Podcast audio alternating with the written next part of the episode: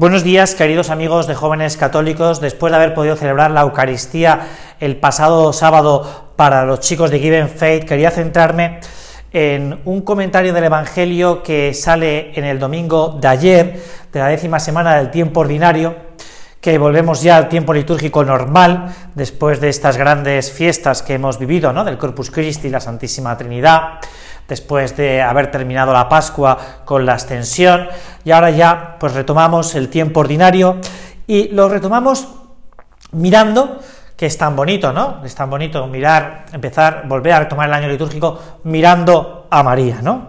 Mirando a María después de que el sábado fuera el, el corazón inmaculado de la Virgen, pues ayer, al final del Evangelio, pues nos volvía a recordar la liturgia de la palabra eh, quiénes son los dichosos de Dios, ¿no? Mirando el rostro de María, ¿no? Cuando se le presentan al Señor y le dicen, ahí están tus madre, tu madre y tus hermanos, y el Señor le lanza ese piropo espléndido a Nuestra Señora, ese piropo espléndido a nuestra madre, ¿no?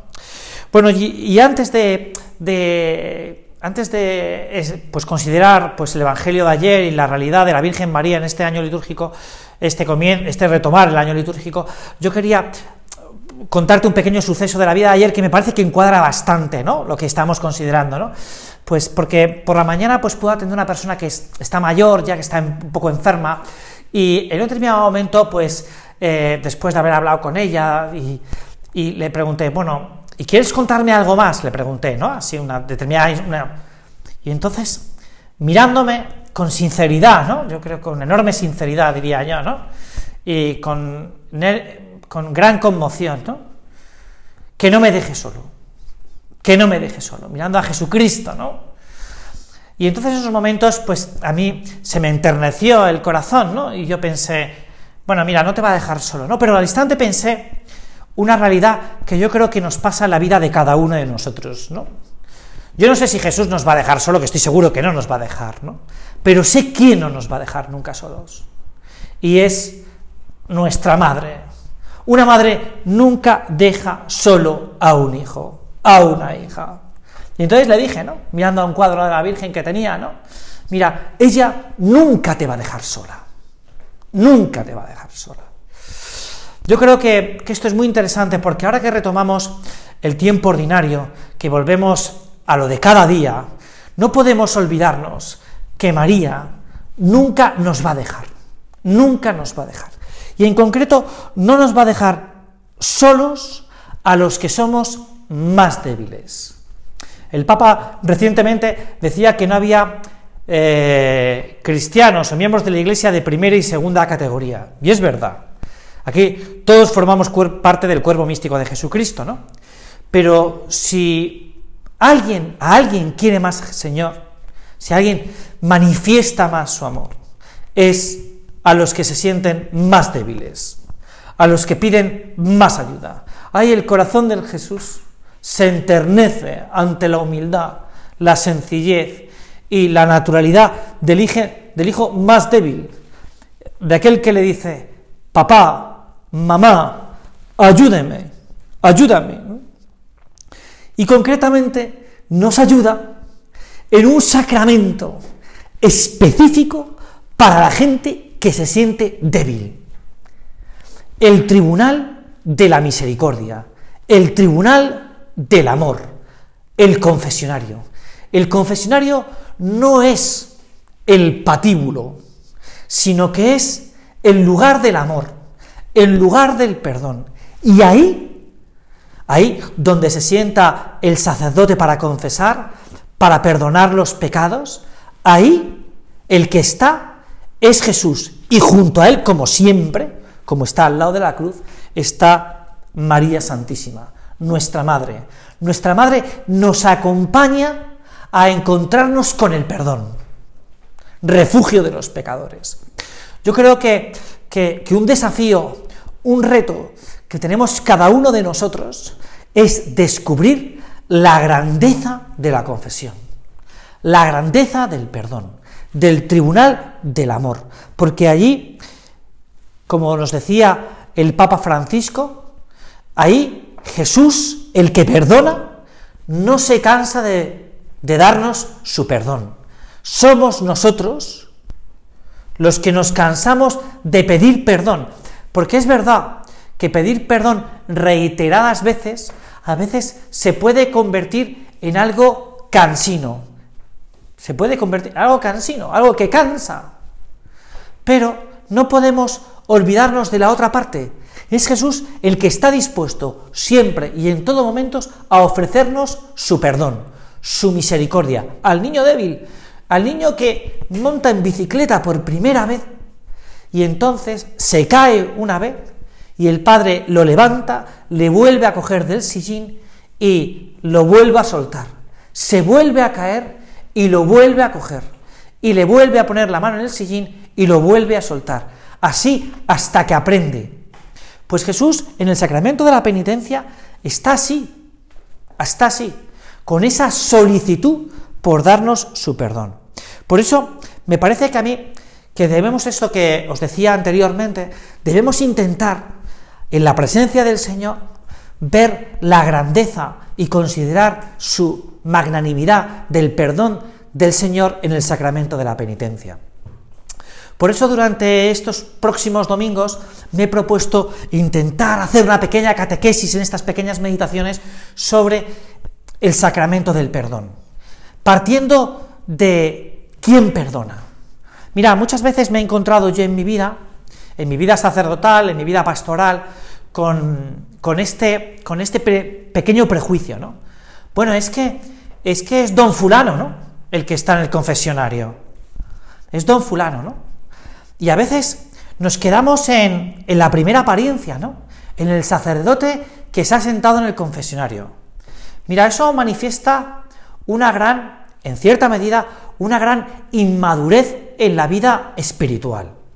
Porque el que está sentado en el confesionario no es don Juan, ni el padre Pedro, ni... No, el que está sentado en el confesionario es Jesucristo.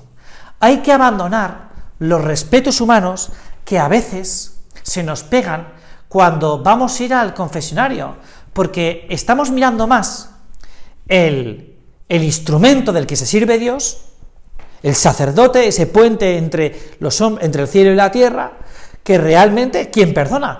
Porque realmente el que perdona no es el sacerdote, es Jesucristo.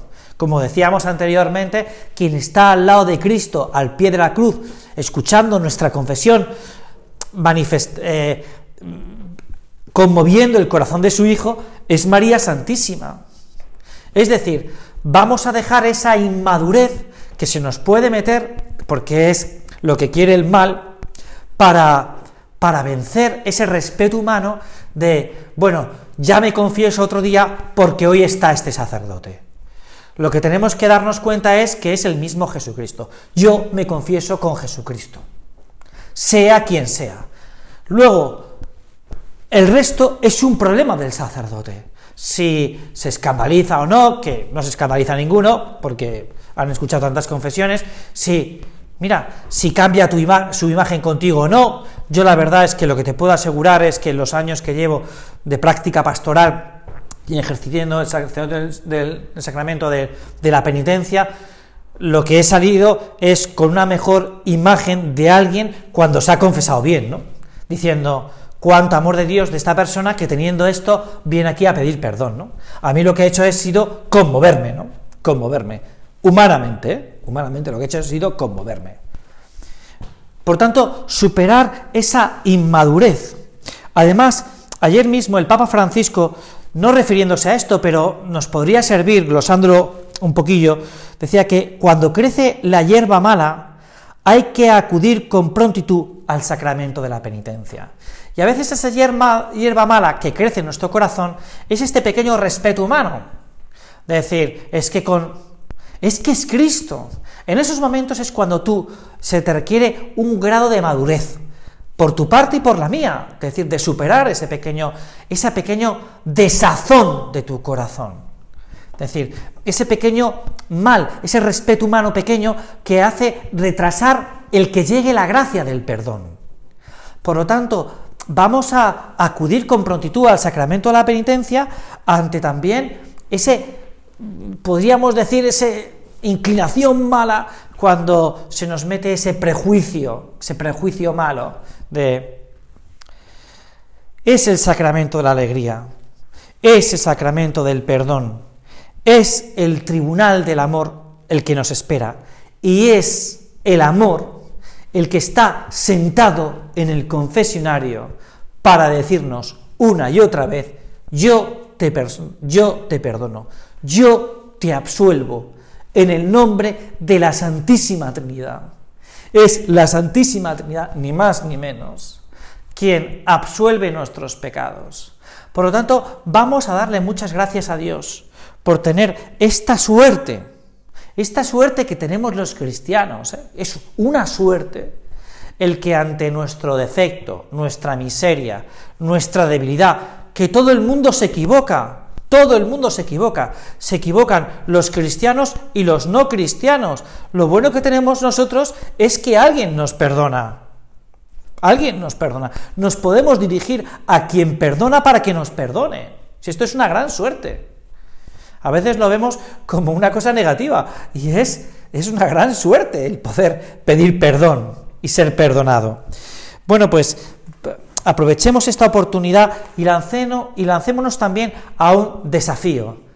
Ayer en la Eucaristía que yo celebré para, unos chicos jóvenes, les decía, al final de la homilía les decía esto, ¿no? Eh, un reto para esta semana, ¿no? Vamos a ver si acercamos una persona, solo una persona, al sacramento de la penitencia, a que pida perdón, a que se reconcilie con Dios, a que reconozca su debilidad, a que quiera volver a comenzar a comenzar con Cristo. Y, yo creo que esto es muy bonito, esto es muy bonito, recomenzar la vida con Jesucristo, no con uno mismo, ¿no?